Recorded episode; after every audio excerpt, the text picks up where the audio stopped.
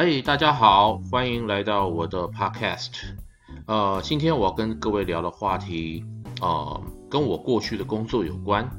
哦，我虽然人住在美国，但事实上我在这个地方，呃，当过蛮多年的中文媒体记者。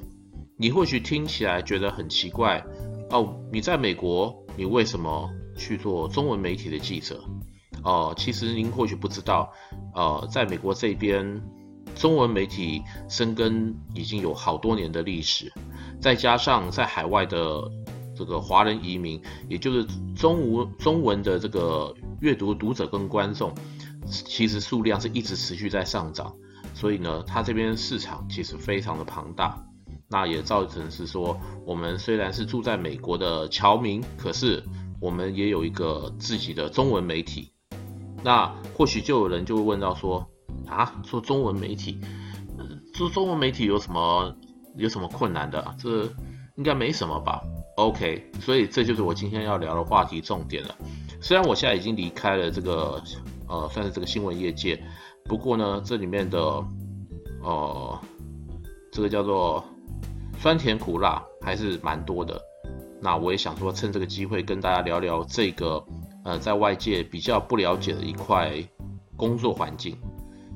我会提这样话题，其实因为我常被问到一个问题，就是说哈，啊，你在美国做中文媒体，那你就不用讲英文，对不对？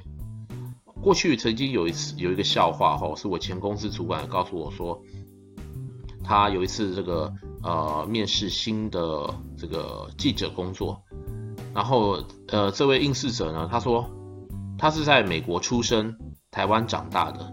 也就是所谓的这叫做 anchor baby，就是说，呃，父母小时候在不孝呃，父母在年轻时候结婚怀孕到美国来，然后把孩子生下来之后，就直接把他带回母国去长大了。所以他虽然是美国籍，但事实上他是土生土长的台湾人。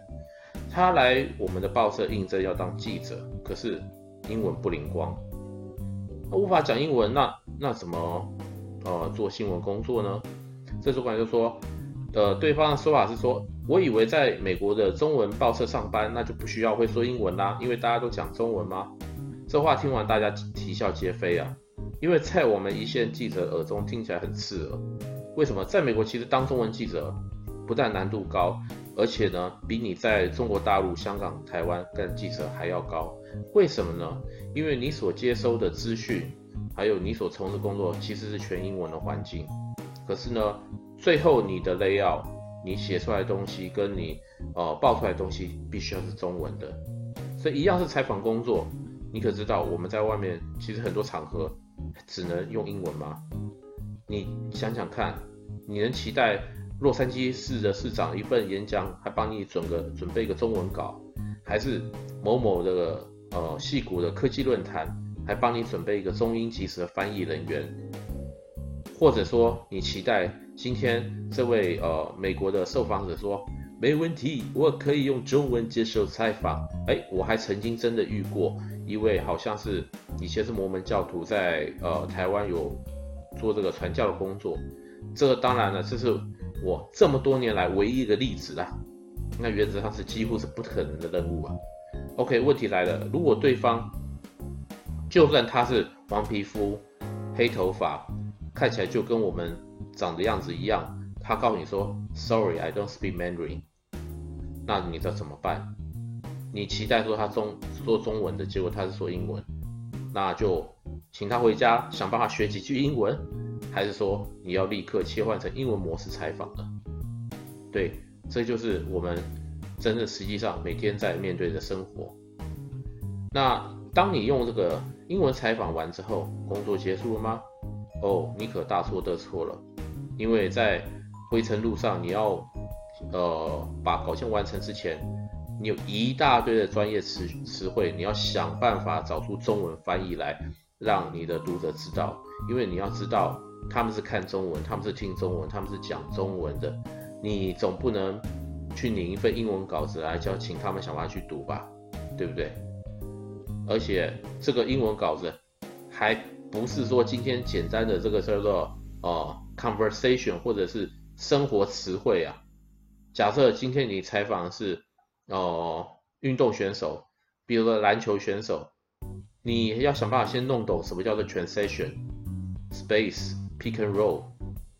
那你在采访棒球选手，你要知道什么叫做 Tommy John Surgery、ERA、Attribution。如果你在采访，假设是一个赛车手，你要知道什么叫做 FIA breaking Line、Podium、Apex。那其他像政治新闻里面，你也许有 Council、Assemblyman、Constitution、Reform 这些字眼。那这只是其中一部分，其他还有财经、科技、通讯、艺术，每一个行业都有它的专业词语。哎，你呢，一样要想办法把它变成中文，而不是直接把它写出来，叫大家自己去查字典啊。而且在你访问的过程之中，其实你根本没有时间查字典的。你就算有翻译机，你也没有办法。就像我讲的，里面很多的专业词汇，它是翻不出来的。你通常采访的过程是在对方讲完一句话后，你要根据对方的回答再找下一个问题。你以为这是实习课吗？假设你今天面对的是一个，呃，百忙之中抽出几分钟跟你谈话的风云人物、亿万富翁，或者是说他现在是羁押的杀人嫌犯。或者某个马路流浪汉，你要想办法去把这场采访给做完，而且还要用自己熟悉的语言融会贯通，再撰稿让外界了解整个前因始末，不是吗？所以对我来说，新闻工作考验真的是人生经验。有时候你不得不要求自己要上知天文，下知地理，三不五时吸收各门知识，你才能够在短时间内应变。面对一位专家，还要把不蠢的问题丢给对方，再想办法拿到一个漂亮答案。那我们刚刚提到说，英文的采访环境，那新闻记者今天也许你要面对的还是不同的状况。假设说同文同种的采访对象，你以为你就随便讲讲就可以了吗？你可知道要对方开金口或回应一些敏感问题有多么不简单呢？比如。你要采访吕秀莲，问他对蔡英文当选中华民国总统的看法，这不是你问就会有的。你要台北市长柯文哲很大方去谈大巨蛋案，这也不是你随便说几声他就会答应的。假设旅美的棒球选手陈伟英，他前一天才在五万人面前搞砸了一场比赛，你觉得他会很乐意的跟记者们分享自己的心得吗？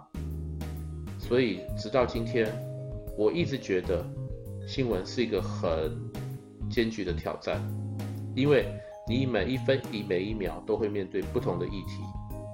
每一次结束采访后，你又有崭新的体验。当然，压力一定会有，但随着一次又一次克服，你都会感觉到功力提升了一个档次。我并不认为说我自己的新闻工作生涯现在也差不多已经完结了。